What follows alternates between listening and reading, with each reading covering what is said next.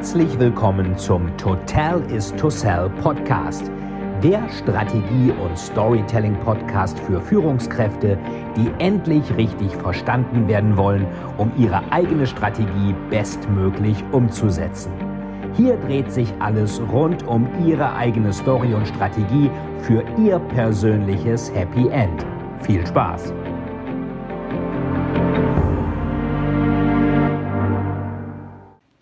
Herzlich willkommen zu einer neuen Folge von Storytelling TV, wieder mit ein paar Buchtipps. Was hat denn der Thriller-Autor Veit Etzold oder Storyteller äh, Berater da eigentlich gelesen. Ähm, ganz interessant äh, ist sicherlich ähm, alles, was so mit großen Datenmengen zu tun hat. Das ist hier von meinem geschätzten Kollegen Thomas Ramge. Mit dem hatte ich ja schon mal ein Buch geschrieben über Equity Stories für Startups, Equity Storytelling. Wie muss ich eigentlich als Startup eine gute Equity Story erzählen? Und das ist hier Mensch und Maschine. Also wer schon mal über alles über dieses Machine Learning, über künstliche Intelligenz mal so einen kleinen Rundumschlag haben wollte, der ist hier extrem gut aufgehoben, passt auch in die Jackentasche für 6 Euro auch nur. Wer ein bisschen weiter einsteigen möchte, der wird vielleicht hier äh, fündig, wieder mal vor Dummies. Ich finde diese Reihe extrem schön. Das ist ja von Wiley. Ich habe ja selbst bei Wiley auch schon Bücher veröffentlicht. Ein Buch über die Finanzkrise, dann noch ein weiteres mit Daniel Stelter zusammen, auch über die Finanzkrise. Und dann das Buch, was auch Karrierebuch des Jahres im Hamburger Abendblatt wurde, Der weiße Hai im Weltraum von mir, Storytelling für Manager. Also alles bei Wiley und das ist hier Big Data for Dummies. Da geht es also darum, wie mache ich das eigentlich mit großen Datenmengen, wie gehe ich damit um, wie funktioniert das. Was mich hier an dem bisschen ärgert, ist, dass das erstmal ganz simpel anfängt und dann auf einmal sehr kompliziert wird. Dann geht es auf einmal darum, welche Programme man runterladen muss. Das wird gar nicht so richtig erzählt mit R und Python und diesen ganzen statistischen Sachen. Also ist ganz gut, um mal einen Überblick zu bekommen, worüber reden die Leute da eigentlich. Aber es wird dann in der Mitte auf einmal sehr kompliziert. Und da würde ich eher denken, Leute, bleibt doch einfach, weil es heißt ja für Dummies oder ich bin vielleicht auch zu blöd. Aber das war nicht schlecht, aber da war noch ein bisschen Luft nach oben, würde ich sagen. Wer diese ganze Datengeschichte spannend findet, der kommt wahrscheinlich auch an Robert Harris nicht vorbei. The Fear Index. Ich glaube, das heißt auf Deutsch auch Fear Index. Ich lese die immer gerne auf Englisch, um mein Englisch auch ein bisschen äh, up-to-date zu haben.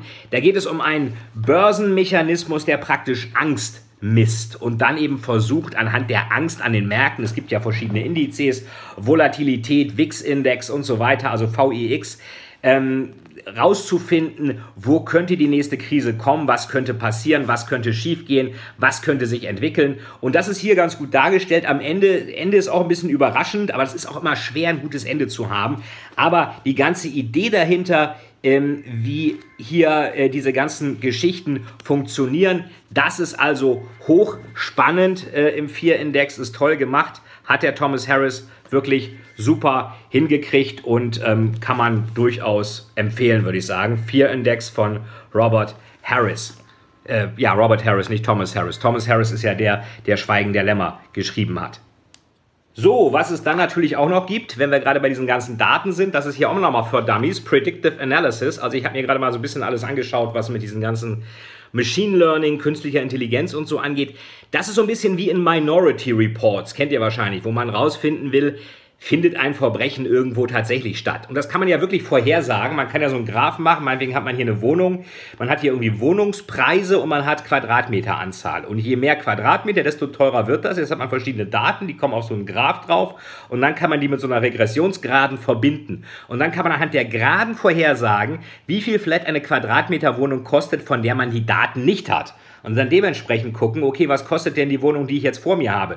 Ist die teurer als auf der Regressionslinie oder billiger? Genauso werden ja auch Aktienpreise oft verglichen. Ist das jetzt ein Schnäppchen oder nicht? Also da lernt man hier einiges, aber auch ähnlich ähm, wird teilweise auch ein bisschen kompliziert plötzlich, ähm, aber ansonsten eigentlich gar nicht schlecht.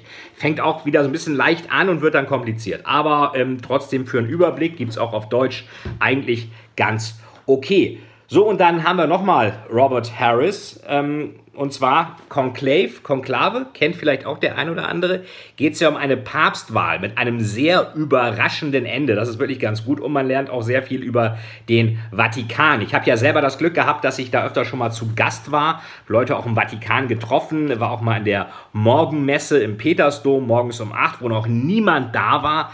Äh, auch in der Sakristei des Petersdoms mit einem sehr guten Freund, dem Wolfgang Weber, der ist auch der Priester, der Saskia und mich getraut hat. Und wenn man sich das alles hier nochmal anschaut, dann ähm, kommt, kommen einem doch sehr viele Ideen, äh, wie das da äh, in Rom gewesen ist. Also wer schon mal da war, weiß das. Wer nicht, äh, dem kann ich es nur empfehlen. Rom ist immer eine Reise wert. Also Robert Harris, Konklave, auch hochinteressant über eine etwas ungewöhnliche Papstwahl. Äh, das war Storytelling TV mit dem Buchtipp für diese Woche. Bis zum nächsten Mal, euer Fight. Vielen, vielen Dank, dass Sie wieder bei dieser Folge mit dabei waren. Wenn Ihnen die Folge gefallen hat, würde es mich sehr freuen, wenn Sie mir eine Bewertung bei iTunes hinterlassen, damit ich sehen kann, ob Ihnen diese Folge geholfen hat und damit ich noch mehr Menschen bei ihrer Story unterstützen kann. Jetzt wünsche ich Ihnen noch einen erfolgreichen Tag und wir hören uns beim nächsten Mal. Ihr Veit Etzold.